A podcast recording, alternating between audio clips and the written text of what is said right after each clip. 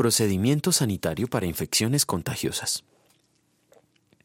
Asimismo, cuando haya en la piel del cuerpo una quemadura de fuego y aparezca en la parte quemada una mancha blanquecina, rojiza o blanca, el sacerdote la examinará. Si el vello se ha vuelto blanco en la marcha y está más profunda que la piel, es lepra que salió en la quemadura. El sacerdote lo declarará impuro por ser llaga de lepra. Levítico capítulo 13 versículos 24 y 25. La peste negra o peste bubónica, causada por la bacteria Yersinia pestis, es considerada por la historia de la medicina como la más devastadora de la humanidad. Entre 1347 y 1353 acabó con la vida de unos 25 millones de europeos, un tercio de la población europea, junto con 60 millones en África y Asia. Sí, las infecciones contagiosas son las más devastadoras entre las enfermedades. Levítico trata de las normas para el sacerdocio levítico, que son parte de la ley ceremonial del antiguo pacto y por tanto solo obligan a la nación de Israel. Pero son de nuestro interés aquí porque todo lo que antes se dijo en las escrituras se escribió para nuestra instrucción, como dice Romanos 15. Los sacerdotes levíticos eran responsables de velar por la salud del campamento.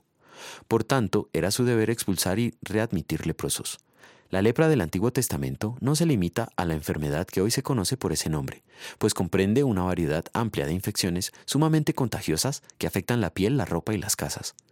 Las peores destruían el cuerpo lentamente y en la mayoría de los casos eran fatales. Por eso los leprosos debían ser aislados, lejos de su familia y amigos y confinados fuera del campamento. Gracias a estas medidas el resto de Israel era protegido del contagio. Muchos predicadores y comentaristas de las Sagradas Escrituras dicen que el pecado es la lepra espiritual. Pero según la Biblia, el pecado no es una enfermedad contagiosa, y la manera de protegerse de él no es el aislamiento. Nacemos pecadores y la solución es la redención. No obstante, hay algo que sí es como la lepra, la falsa doctrina. Jesucristo la llamó levadura. La Biblia manda apartarse totalmente de quienes, infectados por el error, insisten en ella quienes mereciendo toda la ira de Dios, confiamos solamente en la obra y los méritos de Jesucristo para nuestra salvación. Su obediencia activa y pasiva, como sustituto nuestro, vamos a querer apartarnos de todo aquel que trae falsa doctrina.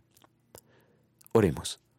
Señor, te suplico que defiendas y gobiernes tu iglesia, de tal modo que sea preservada en la doctrina pura de tu palabra salvadora, para que así se fortalezca nuestra fe en ti y aumente en nosotros el amor a todo el género humano. Líbranos de doctrinas falsas y perniciosas, y levanta pastores, maestros y siervos fieles que prediquen y enseñen el Evangelio en nuestro país y en todas las naciones. Guíalos, protégelos y prospérelos en todas sus labores. Amén.